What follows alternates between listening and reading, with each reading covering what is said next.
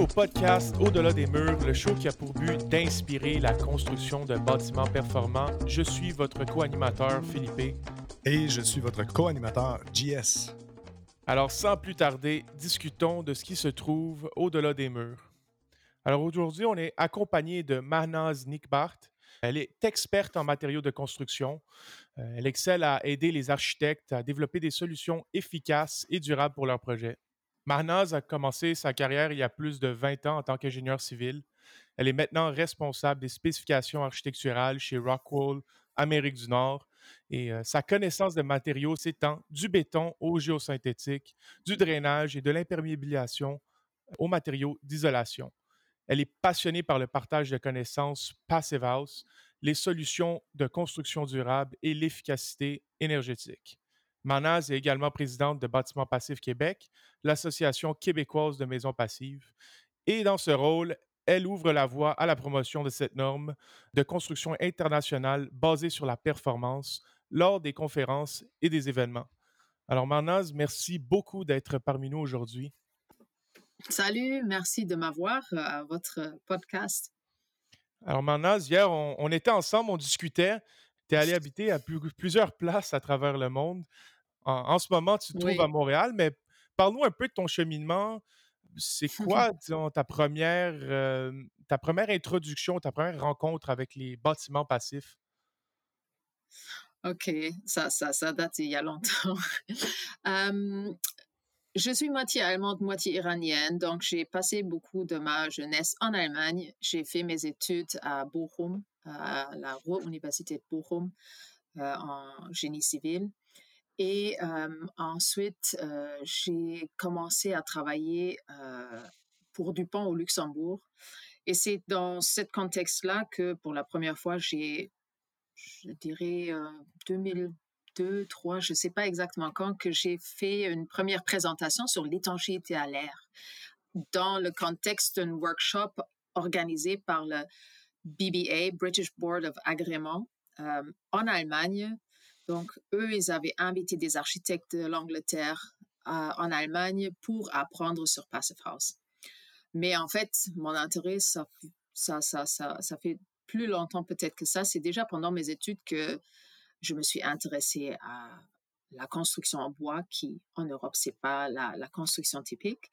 Euh, j'avais pris un cours qui s'appelait euh, Baubiologie, donc la biologie de la mmh construction éco, euh, éco-construction.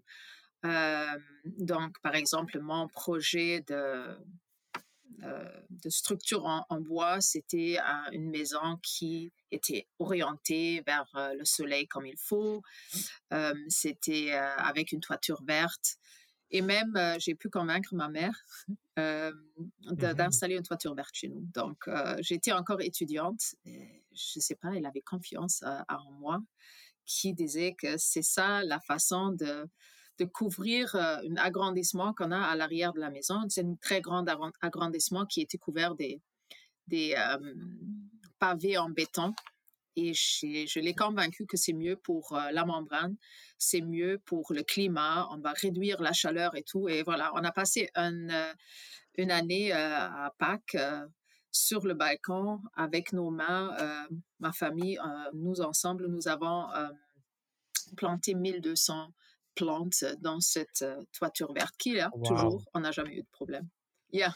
Donc, disons que ça m'a toujours intéressé un peu. Si c'est maintenant concrètement Passive House ou une meilleure construction qui est plus performante et qui a moins d'impact sur le monde. Ça fait combien de temps, là, ton mur? Euh, ça, c'est un mur ou une toiture végétalisée? Ça, c'est une toiture. Ça fait combien de temps? Elle est toujours active, là? Elle est toujours euh, vivante? Ah, oui, oui. Euh, ça doit faire plus que 20 ans parce que j'ai fini mes études en avant 2000. voilà, je ne sais plus. Peut-être c'est 25 ans cette toiture-là. Donc il y avait un peu de, de, Tu dois regarder un peu pour les mauvaises herbes. À un moment, on avait des problèmes avec des corbeaux qui aimaient gratter là-dedans. Euh, donc, on a mis un corbeau et donc il venait plus. Euh, mais euh, voilà, c'est vraiment euh, vert. En fait, c'est du sédum, donc c'est vert et rouge avec des fleurs. c'est super bien et ça a effectivement changé le climat parce qu'au lieu d'avoir une grande surface de béton qui chauffe, parfois tu peux pas marcher. Bah là, on a une toiture. On marche pas beaucoup là-dessus, mais tu peux marcher sans que sans qu'il y ait un endommagement. Ah, c'est ça, ok. Le béton, donc dans le fond, c'était euh, le toit de- d'un deuxième étage où c'était une terrasse, que finalement, c'était une C'était terrasse. une extension. Ok, je comprends. Et euh, Ouais. pourquoi, pourquoi il y a 20-25 ans, tu t'es dit ça, c'est le, c'est la façon. Comment tu as réussi à convaincre ta mère à, à- à- à le réaliser? À part Ah, l'amour de la, de la mère pour sa fille. Parce que en fait, quand, on, cette extension, c'était un grand balcon pour nous. Donc, on sortait euh, en, ici deuxième étage sur cette toiture-là. C'était aménagé comme un balcon avec des pavés en béton. Et euh, quand on était plus jeune, euh, on se brûlait les pieds. Donc, ça, c'était un des points qui était convaincant qu'on ne va pas se brûler les pieds, mais c'était clair que euh, c'est orienté vers le sud. Donc, on a le soleil toute la journée super pour le balcon, mais euh, donc avec cette partie-là, on a vraiment euh, réduit, euh, le, on a coupé une îlot chaleur euh, Oui. avec ça. Et j'ai expliqué que la membrane va être moins exposée. Bon. Qu'est-ce qui va endommager une membrane? C'est l'UV et la chaleur. Bah, L'UV, de toute façon, ça va être fini quand c'est couvert et tu réduis aussi les impacts de la chaleur parce que tu gardes cette membrane-là à une température tempérée, euh, il n'y a pas de pic et euh, ça fait en fait euh, prolonger la durée de vie d'une membrane.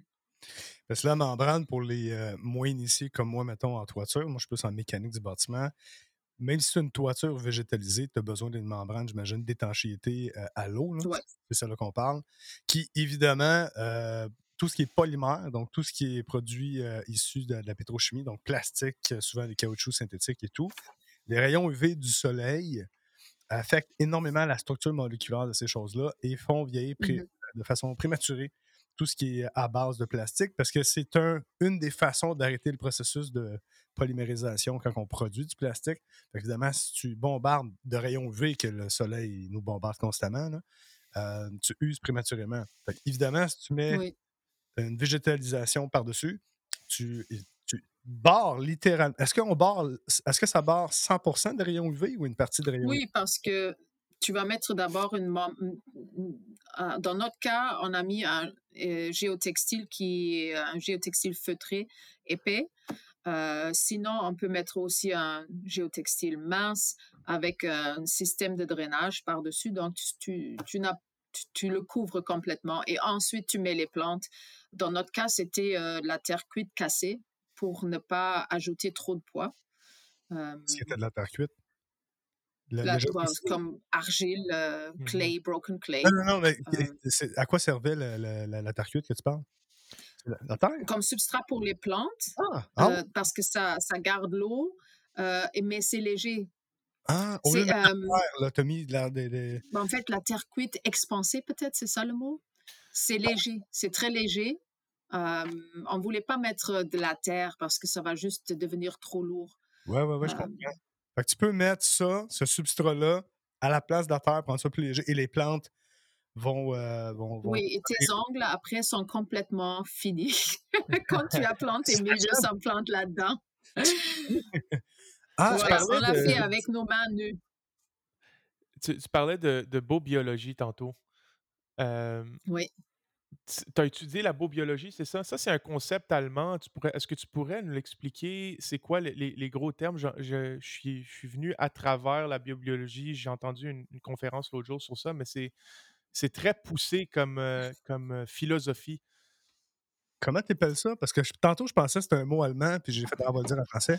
Ouais, c'est d'origine allemande. C'est le. Ok. c'est- Oui, ça s'appelle biobiologie, mais en fait, honnêtement, euh, je je peux plus euh, aller dans les détails.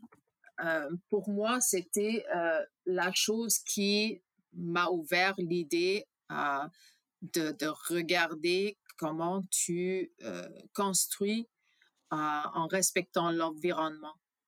Je ne suis pas sûre s'il y a une, une- une définition euh, fixe de biobiologie. Mais c'était le, le cours à l'université, donc ça fait longtemps, Ouais. euh, qui, qui m'a ouvert l'esprit de voir comment on peut euh, ne pas juste penser en béton et en poutre en acier en fait euh, tout rigide, mais euh, de voir ton bâtiment ou ta structure comme euh, Un élément. Exactement, c'est pas juste toi et tu sais ton travail d'ingénieur et tu, tu fais un truc en carré et c'est tout, mais d'aller plus loin que ça, Quelque euh, chose de vivant. de, considérer sa, sa place dans son environnement. Une partie, c'est un peu de l'urbanisme, c'est de, de voir comment tu peux faire en sorte que cet espace-là est euh, agréable pour un humain comme créature. Euh, Commune à d'autres. Pas juste la seule créature planétaire, il y en a d'autres. ouais, En coexistence avec les autres, en fait. ouais. Ce qui revient à, on parlait dans notre premier podcast, on est rendu déjà avec plein, plein, plein de podcasts. euh, on parlait du Living Building Challenge, le LBC. Oui, oui. C'est similaire. ça. C'est Oui, ça. exact. C'est les concepts, les concepts de biologie, il y en a plein. Tu sais, ça va, ça va euh, dans tous les aspects, mais oui, le Living Building Challenge prend un peu des concepts de la biologie et euh, inclut vraiment tous ces aspects. À la fin, ça va revenir sur le bien-être dans un bâtiment et euh, tu peux faire ça juste pour l'occupant et tu peux aller plus loin pour voir comment toi et tes comportements et ton bâtiment vont avoir un impact euh, dans, ton environnement. Euh, mais il y en a plein, plein d'approches qui vont dans cette direction-là. Euh, il y a le, passif solaire, il y a le passive house, il y a le living building challenge. il y en a tout un nombre de concepts qui, qui essayent de toucher exactement ce point-là et tout le monde a une autre priorité là-dedans. J'ai une question, justement, par rapport au bâtiment passif, parce que c'est pour la, la raison pour laquelle tu es avec nous, entre autres, aujourd'hui. Mm. Et on, on travaille fort dans le monde, dans le monde du, bâtiment passif au Québec, euh, tous les trois. Euh, souvent, c'est même une. Là, je pense vraiment à voix haute, et même avec les gens avec qui j'ai parlé, le bâtiment passif semble être très technique, très pas institutionnel, mais euh, très laboratoire, dans le sens que on doit obtenir des, euh, des performances. C'est très orienté performance et quel aspect? Et j'ai déjà entendu des gens dire Ouais, mais le passival, c'est bien beau, mais il se fout de l'environnement. Euh, j- J'ai l'impression que c'est incompatible avec l'esprit du bâtiment passif, mais qu'est-ce que tu penses? Est-ce que est-ce que des techniques de biobiologie comme ça, je sais pas si je le prononce bien, là, euh, Oui. sont ouvertes, sont euh, pas ouvertes, mais sont, euh, sont encouragées par le passive house? Ou juste tolé- pas tolérées, mais juste acceptées. C'est comme arrive avec la solution que tu veux, euh, mais est-ce qu'ils vont privilégier des, des- solutions qui s'intègrent justement dans une, dans une communauté ou dans un organisme? Plus ou moins? Alors, techniquement, quelqu'un qui dit euh, ça ne respecte pas l'environnement, c'est vrai. Tu peux avoir une Passive House certification. Disons ici au Québec, tu veux construire quelque chose, tu vas chercher ton CLT en Autriche, tu vas chercher tes fenêtres en Allemagne, tu vas, tu sais, créer beaucoup de carbone, euh, etc. Euh, Je comprends. tu peux, mais je dirais, si tu si tu t'engages un peu avec la communauté Passive House, tu vas trouver que les gens sont beaucoup plus intéressés à faire quelque chose de bien sur euh, les- la performance du bâtiment, mais la plupart des gens que moi j'ai rencontrés, ils veulent avoir un bâtiment sain. Donc, ils utilisent l'outil de Passive House sur euh, l'efficacité énergétique parce que l'ou- l'outil clé, euh, c'est le PHPP, c'est leur logiciel. Et disons, logiciel, c'est presque un peu exagéré de l'appeler logiciel parce que c'est en fait une base de, de, formules. Mais euh, on va, avec ce logiciel-là, établir la consommation d'énergie de ton bâtiment et cette estimation va être très, très précis. Euh, on a, c'est un logiciel qui a été travaillé, euh, euh, c'est travaillé depuis des années, euh, amélioré. Et si tu utilises ça pour évaluer la performance de ton bâtiment, tu vas pas avoir un résultat qu'en réalité, tu vas avoir 20% de plus ou autre. C'est vraiment très précis. Donc, ça, c'est un outil qui va te montrer est-ce que ce que je pense, est-ce que mes idées, les matériaux, la composition et tout, est-ce que ça donne la performance que je cherche ou pas? Ça, c'est l'outil principal. et après, je dirais dans tous les groupes Passive House que j'ai rencontrés, je suis euh, souvent euh, que j'écoute euh, ou participe dans le Passive House Accelerator par exemple ou à la Passive House Conference annuelle au Canada. Les gens sont tous intéressés par la décarbonisation, par la réduction de, de, de, de, distance à faire pour amener les matériaux, etc. Donc, je dirais que l'approche est quand même holistique, mais ce n'est pas exigé dans la norme. Le PHPP, euh, c'est en fait, ça veut dire le Passive House euh, Planification. Preparation Package. Preparation Package. C'est en fait un gros fichier Excel propriétaire, en fait, au PH que tu vends. pas que tu vends, mais que le bâtiment passif Québec vend, c'est ça? Tu peux l'acheter, c'est pas très cher? En fait, nous, on ne le vend même pas. Honnêtement, c'est pas nous. Euh, au Canada, si on veut le procurer, ça va être par exemple par Passive House Canada, peut-être aussi par Passive House, euh, Peel Passive House. Euh, c'est la le propriétaire, c'est Passive House International, PHI. Et pour avoir fait la formation, justement, je pense que c'est toi qui m'avais fait la formation il y a quelques temps à Bâtiment Passif. Faites-vous encore des formations à Bâtiment Passif? En personne? Oui. Et, où en Zoom? alors, au moment, ça va être des formations en ligne. La prochaine est, est prévue pour le mois de septembre et on offre ça en collaboration avec Passive House Canada pour offrir une formation en français. Oui, puis c'est quand même relativement simple à utiliser, mais tu dois savoir quoi rentrer dans le, le PHPP. il faut quand même une formation pour comprendre qu'est-ce que tu fais mais c'est accessible dans le sens si tu.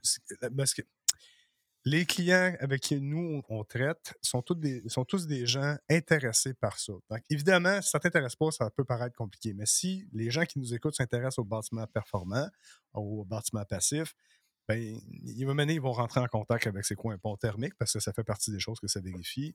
Euh, l'orientation de ton bâtiment, la qualité de tes fenêtres, le système mécanique tu t'intéresses au bâtiment performant, euh, tu t'intéresses aux techniques de la chose. Fait que cet outil-là est un outil en fait de planification pour te, pour te permettre de voir ton idée de couper de pont thermique avec ton bâtiment actuel, est-ce que ça, ça, a un impact? Et quel impact, en fait, il y a? Mmh C'est ça qui va te donner.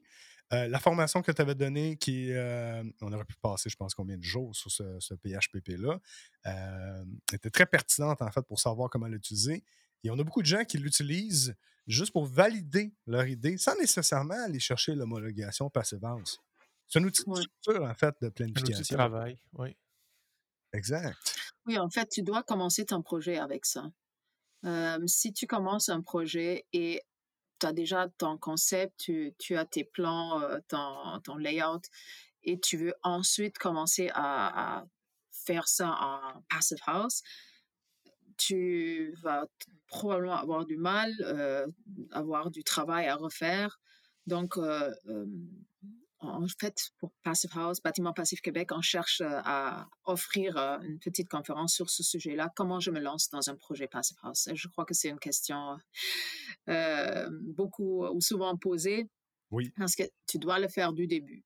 Toute ta conception, tu le fais du début et tu rentres tout dans, dans le, passive, dans le PHPP et ensuite, tu vas avoir un résultat et tu peux faire des itérations, tu peux changer. Tu, tu vas voir que, ah, oh my God, j'ai mis trop de fenêtres dans le sud, j'ai trop de surchauffe, ça va pas passer la certification. Je, je connais des bureaux d'architectes qui utilisent un logiciel tout simplement pour valider la performance énergétique, pour s'assurer de pour s'assurer qu'ils ont une, structure qui est vraiment performante et pas juste dans leur tête, mais validée par ça. Exact. Tu as parlé tantôt du Passive House Accelerator. Mmh euh, c'est quoi ça, en fait? Ah, ça, c'est intéressant. et j'espère que peut-être Bâtiment Passif Québec va pouvoir refaire ça pour le Québec en France ou pour toutes les francophones en Amérique du Nord. Mais le Passive House Accelerator, c'est vraiment euh, le, le média euh, qui rassemble tous les efforts Passive House en Amérique du Nord. Donc, ça a été fondé, je crois, par euh, Michael Ingui de Baxter Ingui, un bureau d'architecte à New York, qui voulait accélérer les choses. Et donc, ils ont commencé, je crois, pendant la pandémie. Oui. Et c'est vraiment un rassemblage de, de, toutes sortes de parties prenantes, euh, toutes euh, joueurs qui travaillent, euh, qui est impliqué dans Passive House. Donc, euh, ils, ils, ont tout justement changé leur programme, mais ils offrent chaque semaine soit un podcast ou un live show ou soit il y aura un projet qui est présenté à, un produit, une installation, la discussion avec quelqu'un qui est plutôt dans la partie, disons, gouvernance, des différentes personnes qui sont impliquées, qui vont être là. Souvent, on va aussi avoir la possibilité de parler et de poser des questions ensuite. Donc, c'est pas juste une conférence ou une présentation, mais c'est vraiment devenu une communauté ça, je dirais, ça a beaucoup profité de la pandémie, tout simplement. Parce que quand tu vas à un événement comme ça, souvent, tu vas avoir euh, un tiers des gens qui ont tous leurs caméras ouvertes, qui vont être là euh, n'importe où en Amérique du Nord. Parfois, il y a des gens de l'Europe qui sont là. Parfois, il y a quelqu'un de Nouvelle-Zélande qui est là. Et il y a quelqu'un qui va avoir là euh, sa bière déjà parce que la journée est déjà terminée pour lui. Il y a des autres qui, qui sont là, qui viennent de se lever. Mais ils se montrent, ils sont là, et à la fin, il y a typiquement la possibilité de poser des questions. Euh, et donc, tout le monde à son tour, et tu peux vraiment parler avec la personne. Donc, ils ont vraiment réussi à créer une communauté. Et c'est pas seulement Passive House International, c'est aussi FIUS, euh, c'est aussi euh, le North American Passive House Network, etc., etc. sauf que c'est tout en anglais c'est vraiment intéressant. Toi, tu connaissais, toi, Philippe, le ben, PH? oui, euh? ben, petite anecdote, c'est de là que je t'ai rencontré. Tu sais pas, mais en fait, j'ai. C'était pendant la pandémie. Oui. Non, toi, toi, toi-même. Moi? en fait, oui, il y, avait, y avait une conférence, justement, c'était sur une innovation éco-énergétique à New York, puis il parlait de Minotaire. Euh, c'était justement euh, Alexandre de Minotaire qui faisait la conférence. Et là, j'ai cherché ah, Minotaire. De Minotaire, j'ai trouvé euh, M. Jean-Sébastien de Boursier Ventilation. Et c'est là que j'ai eu le contact. Donc, euh, à travers Passive House Accelerator, c'est là que je t'ai trouvé. Euh, ce que j'aime de Passive House Accelerator, c'est le titre, qui est aussi un peu le but de notre podcast. C'est être accelerator ou, ou, comme nous on dit, catalyseur. C'est pas mal des termes un peu connexes. puis je crois que c'est ce que l'industrie a besoin c'est de catalyser des rencontres, euh, partager connaissances euh, en bâtiment passif, connecter le monde, puis, puis créer un mouvement. Et là, tu sais, là, je veux juste prendre un pas vers l'arrière. On parle beaucoup de bâtiment passif Québec, euh, où est-ce que Manaz est présidente.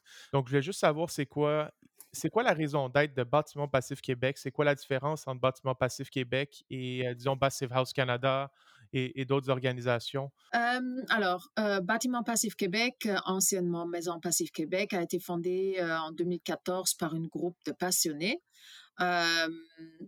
et notre mission est vraiment de faire connaître la norme et essayer d'éduquer et aider des gens à construire, à bâtir, à appliquer cette norme-là, qui est une norme d'origine allemande. ensuite, il y a des différentes associations de Passive House ou maisons passives partout au Canada. Euh, il y a, euh, il y avait Canfi qui est toujours là en, en Ontario. Est-ce qu'ils sont juste dans le l'Outaouais? Qui avait un deuxième groupe qui s'appelait Canfi West qui se retrouvait après à Victoria et qui est devenu Passive House Canada. Aujourd'hui, Passive House Canada, je dirais, c'est la plus grande association Passive House au Canada. Ils sont basés à Victoria. Ils ont eu beaucoup d'impact et beaucoup de succès à, intégrer la non-passive house euh, euh, dans, la Colombie-Britannique, euh, dans la ville de Vancouver et les alentours. ça fait partie de leur step code. Voilà, et ils fonctionnent ou agissent comme une association nationale, mais ils n'ont pas de, ils pas des chapitres comme euh, d'autres associations qui ont comme une association nationale et des chapitres locaux. Euh, cette structure-là n'existe pas vraiment. Nous, on collabore avec eux et je crois qu'ils collaborent avec plusieurs autres associations. Et je sais qu'il y a Passive House Alberta qui, euh, dans les derniers mois que j'ai vus, il y a beaucoup d'activités et euh, à la fin, je crois qu'avec Passive House Canada, ils cherchent à collaborer avec les associations locaux. Mmh je crois JS, tu, tu posais la question, tu voulais savoir c'est quoi les différences entre Passive House, euh, ben, FIUS, puis FI, puis PHI. Si je comprends bien, euh, Manaz, en fait, corrige-moi, euh, mmh l'association gouvernante serait Passive House International, PHI.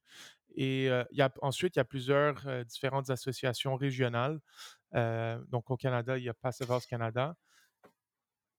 Ah, vas-y, tu peux me corriger. Je, vais, je vais te corriger, voilà, à ce moment-là. ça, c'est vieille histoire, je vais le faire court. Il y avait à un moment Passive House International, PHI, qui avait une filiale, si vous voulez, euh, Passive House International, non, Passive House Institute US en Amérique du Nord. Et c'est eux euh, qui étaient donc représentants de, de Passive House International, PHI, en Amérique du Nord. Et pour une raison ou une autre, je ne connais pas les détails, je n'étais pas là, ils se sont disputés et il y avait un split entre les deux. Et donc, euh, à partir de ce moment-là, les deux associations ont continué de se développer, mais pas dans la même direction.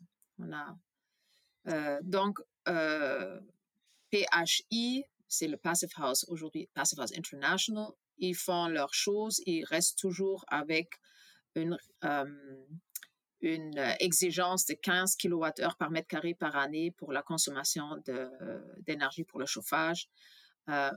Et si on prend FIUS, c'est euh, donc euh, la, branche en Amérique du Nord, eux, ils ont euh, dans le temps commencé à développer ou adapter la norme Passive House à des conditions régionales.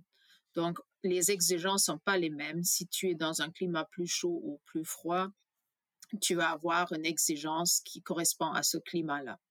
Oui, parce qu'évidemment. C'est pas la même chose tropical, subtropical ou arctique, c'est pas les mêmes conditions, c'est pas les mêmes variations du climat au courant de l'année. j'ai souvent entendu la chose suivante.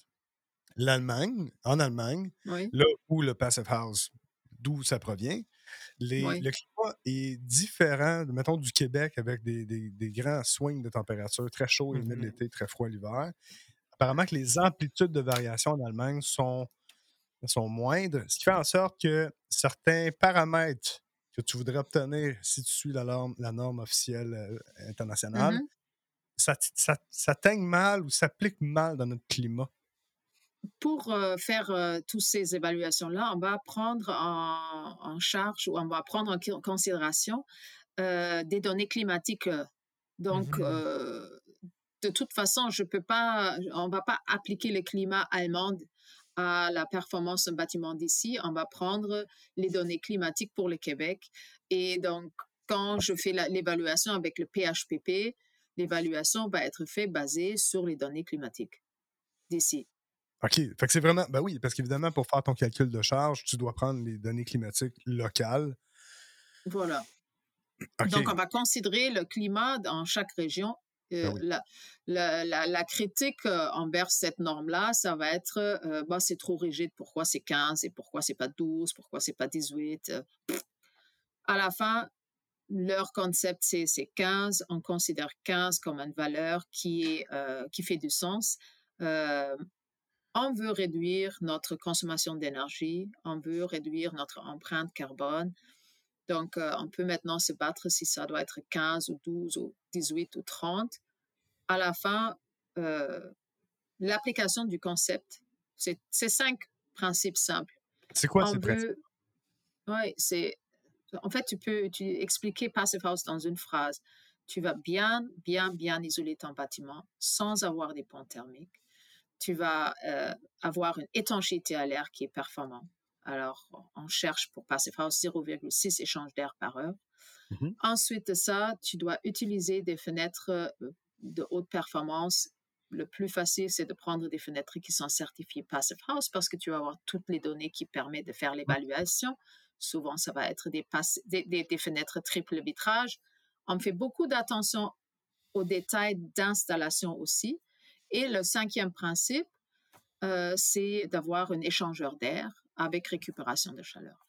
En appliquant tous ces cinq principes-là, tu peux construire une maison ou un bâtiment, parce que c'est pas limité à une maison, c'est des bâtiments, euh, qui va, si on prend le contexte d'une maison unifamiliale au Québec, euh, avoir 10 fois moins de consommation d'énergie. On va réduire par 80, 90% la consommation d'énergie en appliquant cinq principes, sans que ça doit être du rocket science, c'est vraiment euh, juste être conséquent. Dirais-tu que c'est relativement simple d'y arriver aujourd'hui en 2023 à s'approcher de ces cinq principes-là? Ah, si on veut, on peut tout faire. Hein. Exact. Euh, malheureusement, je, je, dirais c'est partout. Il n'y a personne qui veut changer. Et si on arrive sur un chantier avec des exigences comme euh, tu dois travailler avec l'autre métier parce qu'on veut vraiment s'assurer que l'étanchéité à l'air reste là, euh, on doit planifier ensemble et tout ça, ça va. C'est difficile parce qu'il y a des changements dans la façon de, travailler. Euh, il y a des changements ce qui concerne la précision, l'attention aux détails qui, est exigée. Mais à la fin, moi, je crois que chaque personne qui a construit une maison, bâti, une maison ou un bâtiment passif, qui a atteint une étanchéité à l'air nécessaire, ils peuvent être fiers de ce qu'ils ont fait. Et donc, mmh si, tu, si tu réussis à faire ça, tu es du côté entrepreneur, là, tu peux être vraiment fier parce que c'est pas euh, donné, mais c'est faisable. Et si tu le fais assez souvent, tu vas le faire le nez dans le doigt. Là. Euh, Ils se construisent partout, les maisons passives. C'est pas que chaque fois, euh, c'est insurmontable pour, pour les entrepreneurs. Il faut avoir une ouverture à apprendre à voir comment on peut faire mieux, à, être prête à corriger qu'est-ce que tu as fait pour que la prochaine fois tu fais mieux. Ou ce qui, c'est ce qui est, tu sais, ce qui, ce qui ferme les portes, c'est des, des, des, des, gens qui veulent faire comme ils ont toujours fait. Bah, si on veut faire ça, on va juste rester là où on est. Et c'est tout. Si on veut progresser, évoluer, bah, il faut être ouvert à des changements et être ouvert à vouloir s'améliorer. Totalement d'accord. Oui, le, code, euh, le changement du code énergétique au Québec, par exemple, ça aide beaucoup. Déjà, il y a des changements que les architectes ont intégrés dans leur euh, dévis. Mmh Maintenant, c'est les entrepreneurs qui doivent appliquer une nouvelle façon d'appliquer, euh, d'installer le revêtement sans trop de ponts thermiques. Ça fait que l'industrie bouge déjà beaucoup. Mais je crois qu'ils vont voir que c'est pas si difficile. Et s'ils poussent un peu plus, ils vont être vraiment performants.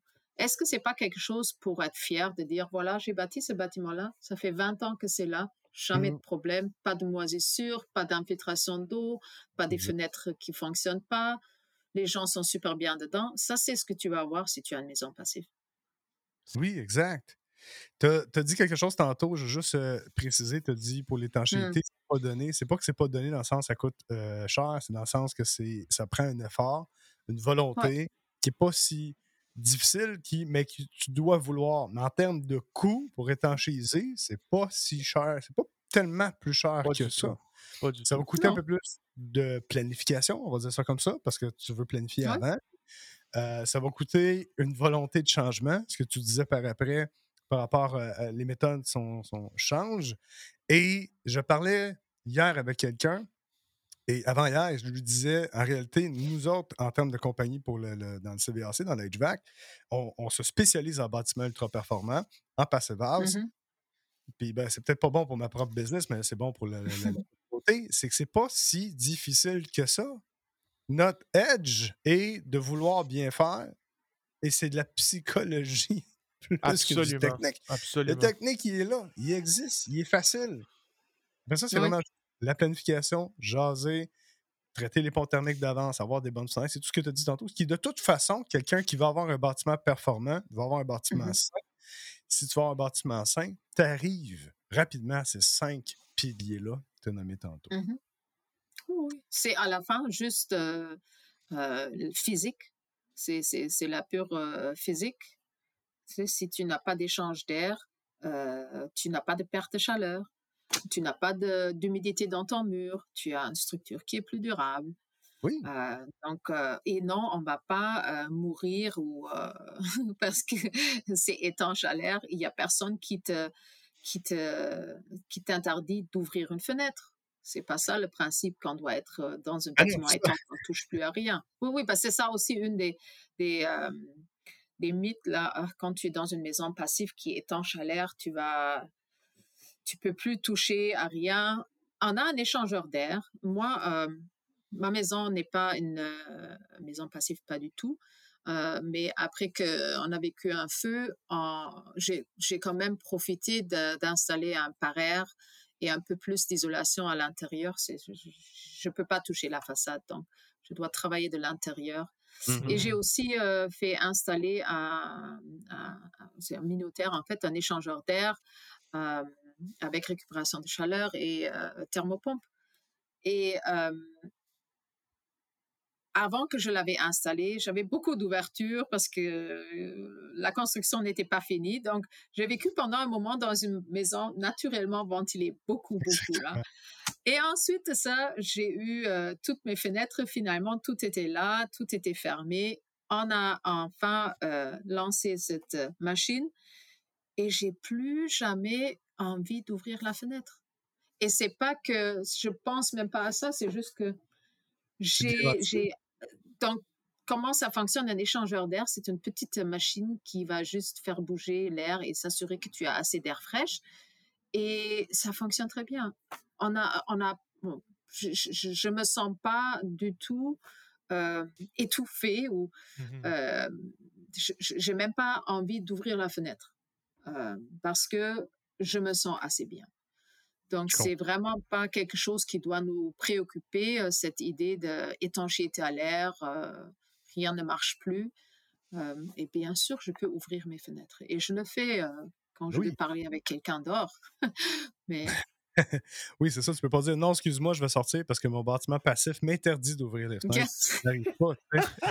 Et ça va de pair, en fait, un bon système mécanique. immunitaire qui est très bien dans les bâtiments passifs et performants parce qu'il est capable de contrôler l'air de façon efficace. Mais ce n'est pas le seul produit, il y en a d'autres. Mais l'idée, c'est d'avoir un excellent échangeur d'air pour justement bien gérer ton air à l'intérieur qui est ultra solide.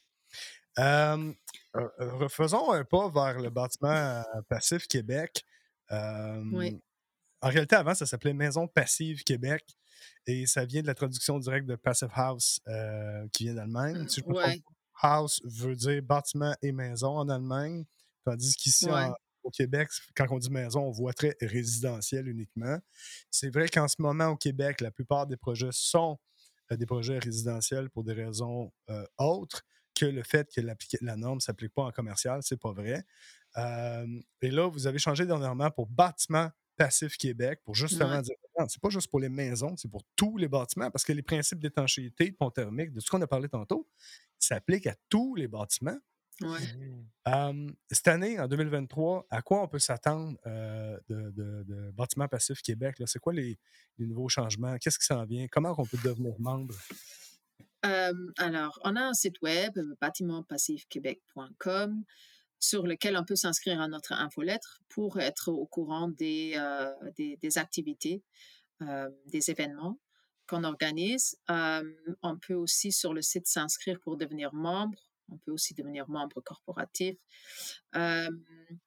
et on a lancé une première 5 à 7 l'année passée, en, mois de décembre. ça, c'était un peu dernière minute, mais on a sur le programme cette année déjà plusieurs conférences sur un projet résidentiel, sur l'aspect immobilier. Ensuite, on, va, on vise à avoir chaque mois un 5 à 7, soit dans un local quelque part, soit dans un local d'un membre corporatif pour pour profiter de leurs leurs locaux, pour les rencontrer à, chez eux. Mmh mais en fait, l'objectif principal vraiment de tous ces 5 à 7, c'est de pouvoir créer et, un, réseau pour rencontrer des gens. Hier, on avait notre AGA. donc, lors de l'AGA, on a pu revoter quelques membres sur sur notre CA et mmh Philippe a été voté comme moi. J'ai dû me faire réélire. et donc voilà, on a un tout nouveau CA. Merci. Et on a présenté ces, ces activités-là. Donc, on cherche vraiment à créer un réseau euh, pour s'échanger, pour savoir, ah, OK, pour ce projet, je vais parler à telle et telle personne, ce produit-là, et lui, il a utilisé ça, comment lui, il a fait. Pour s'inspirer, pour faire des bons contacts, pour avoir des bonnes solutions, l'expérience des autres. Un peu comme le, Passive House Accelerator qu'on parlait au début. Oui, sauf en vrai. En vrai, en français, au Québec, en anglais, tout le monde est bienvenu. Euh, fait que dans le fond, là, je pense déjà à certaines personnes que j'ai croisées dernièrement qui ont euh, appliqué dans leurs bâtiments industriels et mmh commerciaux des principes de bâtiments euh, passifs ou des bâtiments performants. Si ces gens-là levaient la main en disant Hey, j'ai de la place, j'ai justement quelque chose à présenter, ils pourraient vous contacter chez, via le site web de Bâtiments Passif Québec pour justement dire Hey, vous pouvez venir faire la 5 à 7 chez nous, on va parler de ça, vous êtes les bienvenus. Ce genre de choses, ce genre de personnes ou de. C'est le, le, principe au moment, c'est vraiment nos membres corporatifs, oui. Mais à la fin, ce qui concerne aussi la communication qu'on fait sur des médias sociaux ou par notre infolettre, on cherche toujours à connaître plus sur des projets peut-être presque passive house où, où on applique les principes sauf euh, sans, nécessairement chercher la certification ou peut-être c'est un low E projet donc qui fait euh, qui, qui, cherche à atteindre 30 kWh au lieu des 15. Euh, si quelqu'un a, un projet à partager, on est toujours intéressé de partager ça. On ne se limite pas jusqu'à Passive House international, mais en fait, on veut vraiment pousser vers une meilleure façon de construire qui, qui est mieux pour tous les tous les gens qui travaillent sur le projet, pour les gens qui vont l'occuper, pour l'environnement. donc, on cherche à promouvoir ça. C'est, on a au Québec un ou deux ou trois ou quatre peut-être maisons qui sont certifiées. je sais qu'il y a tout un projet des maisons préfabriquées Passive House. Mmh ça, c'est aussi quelque chose qu'on va probablement partager par notre infolettre en forme peut-être d'un 5 à 7 ou d'une visite ou autre. il y a une mairie qui va se construire dans l'Outaouais mmh. en CLT et en Passive House. donc, ça bouge. ça bouge et on va vous, vous, tenir au courant par les médias sociaux, par l'infolettre et on va avoir euh, plus de conférences et de visites pour partager ces expériences avec euh, nos membres et les gens qui sont intéressés. Pour nos membres, évidemment, on va chercher à offrir ça peut-être à un moindre prix ou gratuitement. Ça dépend de chaque événement. Je comprends tu ne euh, fais pas juste euh, partie du bâtiment euh, Passif Québec dans la vie au quotidien. en introduction, on, t'a présenté comme une personne source et importante chez Rockwall pour les, les, membranes extérieures. comment Rockwall, comme compagnie, contribue aux valeurs de bâtiment passif? C'est quoi le lien entre les deux? Ben, euh, Rockwool est manufacturier, le plus grand manufacturier en Amérique du Nord et probablement globalement de laine de roche. Donc, on fabrique un isolant à partir de la roche. Euh, et avec ça, on a un produit qui est non combustible, pas affecté par l'eau, qui a des euh, propriétés acoustiques et aussi thermiques. Euh, donc, en fabriquant un isolant, tu peux améliorer la performance énergétique de ton bâtiment. Euh, ça, c'est peut-être une première euh, connexion logique. Euh, mais Rockwool est partenaire commanditaire sponsor d'un nombre d'associations Passive House. Donc, on est membre corpo de Bâtiment Passif Québec, mais on est aussi founding sponsor du Passive House Accelerator. On est impliqué dans Passive House California, donc aussi aux États-Unis. on est dans Passive House North American Passive House Network, euh, Passive House New York.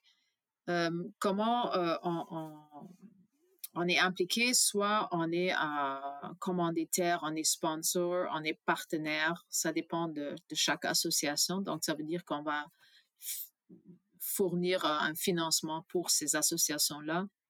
Mais au même temps, le temps que je passe en tant que présidente dans Bâtiment Passif Québec, c'est un travail qui est aussi soutenu par Rockwool. Il y a des gens qui travaillent pour, euh, qui s'impliquent dans Passive House. Et euh, donc, moi, en, tant qu'employé de Rockwool, j'ai leur euh, soutien là. Je crois que même pour être embauché, c'était un des critères qui, qui faisait que j'avais un avantage. Là. Dans le bâtiment passif. Parce que oui. Oui, parce que je suis concepteur Passive House certifié. Donc, parce qu'on s'entend que l'isolation, c'est un des piliers fondateurs euh, justement du bâtiment performant.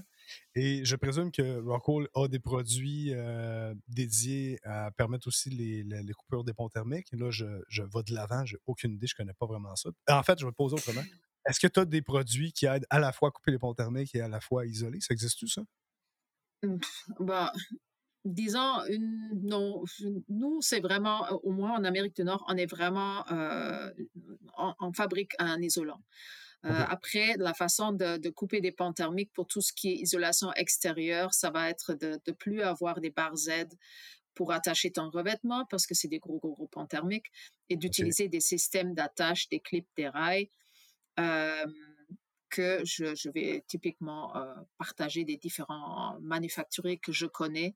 Euh, nous, on va pouvoir offrir des services de calcul pour euh, déterminer la valeur R effective d'un assemblage. Ah, Donc, à l'interne, on a une équipe sciences du bâtiment qui, c'est un service qu'on offre gratuitement, vont faire le calcul. Donc, au moment, on a vu plusieurs demandes des architectes qui doivent maintenant répondre aux nouvelles exigences. Bon, ça fait plus qu'un an déjà, mais euh, aux nouvelles exigences du code énergétique et qui vont euh, nous montrer leur composition de murs et notre équipe va faire euh, l'analyse. Donc, ça va être une modélisation 3D pour évaluer la valeur R effective. Donc, on, aide dans ce sens-là. on a aussi un produit, le Comfort Board, euh, qui est un produit où on va visser au travers. Donc, on peut l'installer euh, et l'utiliser vu que c'est un produit qui est très rigide et euh, peu compressible. on peut l'utiliser dans le système et le type d'attachement, ça va juste être des vis. Donc, ça, c'est une autre façon de faire qui doit être validée par un ingénieur toujours. Évidemment, parce que structurel. Pardon? Évidemment, parce que ça devient structurel, donc tu vas être certain que ça. Exactement. Donc, ça, c'est les, les, méthodes, mais on ne fournit pas vraiment quelque chose pour couper les pans thermiques. Autres systèmes sont des systèmes chocs, par exemple, qui vont aider à créer un bris thermique entre notre structure et un balcon, par exemple, mais on n'est pas là-dedans. Par contre, euh, général, euh, euh, en général, pour Rockwool, on est très impliqué dans tout ce qui est développement durable, on vient de sortir notre Sustainability Report, donc on a un rapport sur le développement durable. Et pourquoi? Parce que euh, Rockwool a adopté 10 des 17 euh, euh, objectifs de développement durable des Nations Unies, donc UN Sustainability Sustainable Development Goals. ils ont déterminé 17 objectifs et parmi ces 17 objectifs, Rockwool a choisi 10 où ils peuvent s'impliquer, soit en travaillant sur des produits qui peuvent améliorer ces aspects-là, ces, ces objectifs-là, soit en, travaillant sur notre, nos opérations pour, par exemple, réduire la consommation d'eau ou la consommation d'énergie. Par exemple, mmh on change à des technologies qui vont être moins énergivores pour réduire la consommation d'énergie à la, source. Donc, et ça, ça se retrouve dans le rapport qu'on va publier chaque année. Donc, c'est pas nous qui font l'évaluation, c'est une, c'est audité par un organisme indépendant qui va évaluer notre performance si on a atteint les objectifs qu'on a prévus pour euh, chaque année ou pas. Ce qui est vraiment intéressant pour la prochaine on va dire, la prochaine étape, en fait, pour, l'adoption du bâtiment performant, euh, plus euh, at large, du moins au Canada, en Amérique du Nord, c'est beau les maisons, on fait des très, des très beaux bâtiments très complexes, mais là, ça doit s'en aller vers le commercial, ça doit, ça doit, devenir mainstream à un moment donné. Et mmh une grosse phase de planification, quand on parle de bâtiments commercial et, institutionnel et industriel, il y a beaucoup de préfaisabilité, il y a beaucoup d'études à faire. Fait que, euh, de ce que je comprends, c'est que Rockwell, non seulement l'offre, l'efficacité, euh, l'évaluation de l'efficacité énergétique, euh, pas l'efficacité énergétique, mais le, niveau de, valeur effective de R, que tu as besoin de mmh rentrer dans ton, justement dans ton PHPP pour vraiment bien évaluer d'avance ou un outil équivalent pour évaluer d'avance. en plus, vous êtes audité par un, organisme externe pour confirmer que vous, rencontrez plus que 50% en fait des, des 17 objectifs que je ne connaissais pas, que j'ai tapé dans Google. C'est facile. Tu cherches UN Sustainable Goals, tu le trouves rapidement. vraiment, vraiment, vraiment intéressant. Puis, oui, en effet, avant de rapper, là, on a des bâtiments vraiment très grands, on a des bâtiments plus petits. Est-ce que c'est plus facile quand c'est petit ou c'est plus facile quand c'est grand? Oui, ça revient toujours sur cette idée de maison passive, que c'est juste pour des maisons. En allemand, on utilise le mot Haus en composite avec d'autres choses. Le Krankenhaus, c'est l'hôpital, donc ça se réduit pas ah. à une maison. Le Rathaus, c'est la mairie. Et donc, si à la fin, tu, tu cherches à, bâtir passif, c'est en fait plus facile plus que c'est grand. Si tu vas à New York, tu peux trouver le, le logement des étudiants de Cornell University, qui a un gratte-ciel de 25 étages, Passive House. Et plus que c'est grand, plus que c'est facile parce que c'est la, la surface par rapport au volume, donc la surface sur laquelle tu perds de chaleur, le, le ratio s'améliore de plus en plus, plus que c'est grand. Ah. Donc, quand c'est petit, tu sais, si tu veux faire ton tiny house, passive house, ça va vraiment être beaucoup plus difficile que faire un multilogement ou euh, tu sais, un, bâtiment de moyenne hauteur ou même un gratte-ciel. Il y a plein de projets gratte-ciel euh, à, New York euh, qui se font. Et même il y a à, Hamilton, en Ontario, donc pas trop loin d'ici, mmh le, plus grand projet Enerfit, donc la certification d'une rénovation énergétique mmh selon Passive House, qui s'est fait, ça s'appelle le Ken Sobel Tower. Euh, un bâtiment de, je crois, 18 étages, peut-être 13. Euh, qui a été rénové donc avec un revêtement, euh, avec une barrière par-dessus. Ensuite, l'isolation, en fait, un système SIF, IF System, qui, qui, qui, qui, a atteint les, je crois que c'est 30 kWh par mètre carré par année. Pour tout ce qui est des logements qui sont gérés par la Société d'habitation de Québec, par exemple, ou de Montréal. Euh, tous ces bâtiments-là, c'est des gros logements où avec une action, donc un projet de rénovation, tu vas améliorer beaucoup, beaucoup d'unités au même temps et c'est en fait même pas si difficile à atteindre. Euh, donc, c'est vraiment une, euh, une façon de, une, une méthode de, de, faire une rénovation euh, que je recommande beaucoup et je, je, vais chercher à, communiquer avec ces, euh, ces offices-là mmh euh, parce qu'on cherche partout à réduire l'impact de nos, notre consommation d'énergie, mais une bonne enveloppe va changer beaucoup.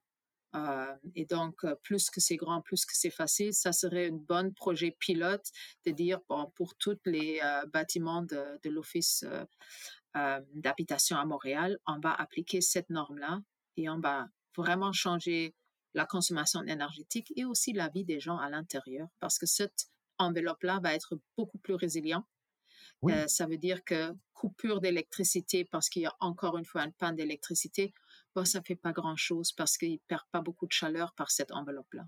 Donc, disons que j'aimerais voir un projet comme ça. Oui, puis euh, e, effectivement, puis avec l'urbanisation, il y a des nouvelles règles d'urbanisation qui veulent que euh, les bâtiments existants soient euh, densifiés, rénovés plutôt que d'accorder des nouveaux permis. Je sais que dans les grandes villes, dans les gros pôles, grands pôles urbains, c'est le mot d'ordre actuellement de l'urbanisation, en tout cas au moins au Québec, j'imagine partout en Amérique du Nord. Donc là, ce que j'entends, c'est que c'est relativement facile de faire du rétrofit quand tu as les bonnes techniques. C'est même plus facile, plus c'est grand. C'est pas fait encore au Québec, si je ne me trompe pas. je pense que ça s'est fait en Ontario, pas encore au Québec bref, il faudrait faire un bâtiment rétrofit euh, multirésidentiel. De plus grande envergure, oui. Ou commercial de plus grande envergure, exactement. Je sais qu'en 2030, il y a l'objectif euh, net zéro pour les bâtiments institutionnels. 2030, euh, c'est quasiment demain, hein? c'est vraiment proche. Donc, euh, net zéro, c'est un, un, grand objectif. Tu dois passer par Passive House à la fin parce que Passive House fait que tu réduire toute ta consommation d'énergie un, un minimum. Et après ce minimum, les 15 kW par exemple ou les 30, ça, tu vas couvrir avec d'autres moyens. Euh, mais il faut qu'on change rapidement et tout. Alors, euh, si tu vas sur un chantier maintenant, on est très, très, très, très loin de ça. C'est vraiment intéressant tout ça. Euh, c'est pour ça qu'on a parti de podcast, c'est qu'on part dans des conversations, on apprend des choses et on pourrait faire une autre heure comme ça ensemble maintenant. oui. Euh, on va faire. Et c'est ce qu'on disait au début, hein? On disait on va faire 20-25 minutes, on n'y arrive jamais parce qu'on on a le goût de parler d'autres choses. Euh, donc, en fait, comment on fait pour rejoindre Bâtiment Passif Québec?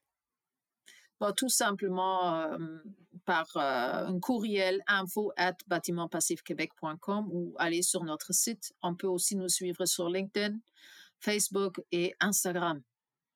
Ben, c'est excellent. J'espère que beaucoup de gens vont, vont embarquer dans ce mouvement-là. La plupart de ceux qui écoutent, si vous n'êtes pas déjà dans le bâtiment Passif Québec, c'est la place à être. Il va y avoir beaucoup de 5 à 7 cette année. C'est tout le temps des gens super intéressants comme Manaz, comme tous nos invités. Euh, alors, euh, participez en grand nombre. Et merci d'avoir été nous, avec nous, euh, Manaz. On a perdu Philippe en cours de route, une histoire de, microphone. mais je sais que Philippe te, te remercie d'être là aussi. moi, je suis vraiment content d'avoir jasé avec toi. Je te connaissais déjà un peu, mais là, je connais davantage. Et là, j'ai juste le goût de te poser d'autres questions. Fait que, je vais revenir. Ben oui, j'espère. J'espère que tu vas revenir. Donc, ben merci beaucoup, Manaz. C'était un plaisir d'être avec toi. Merci d'avoir été des nôtres pour cet autre podcast Au-delà des murs. Merci Philippe, merci à notre invité. Rendez-vous sur notre site web addm.ca pour plus d'informations sur l'invité du jour. Réécoutez tous les podcasts sur Spotify, iTunes ou même YouTube et abonnez-vous pour ne rien manquer. Commentez les podcasts, faites-nous part de vos suggestions et échangez directement avec nous sur LinkedIn, Facebook et Instagram. Ou envoyez-nous tout simplement un courriel à info Pour tous vos besoins de rénovation de bâtiments ultra performants Net Zero Ready, contactez Philippe et son équipe via Retrofit, R-E-T-R-O-F-I-T, construction.ca pour la ventilation, le chauffage et la climatisation de votre projet d'inspiration Passive House. Eh bien, rendez-vous sur la boutique en ligne de Boursier, B-O-U-R-C-I-A-R, ventilation.com pour contacter notre équipe. Merci encore une fois et à la prochaine.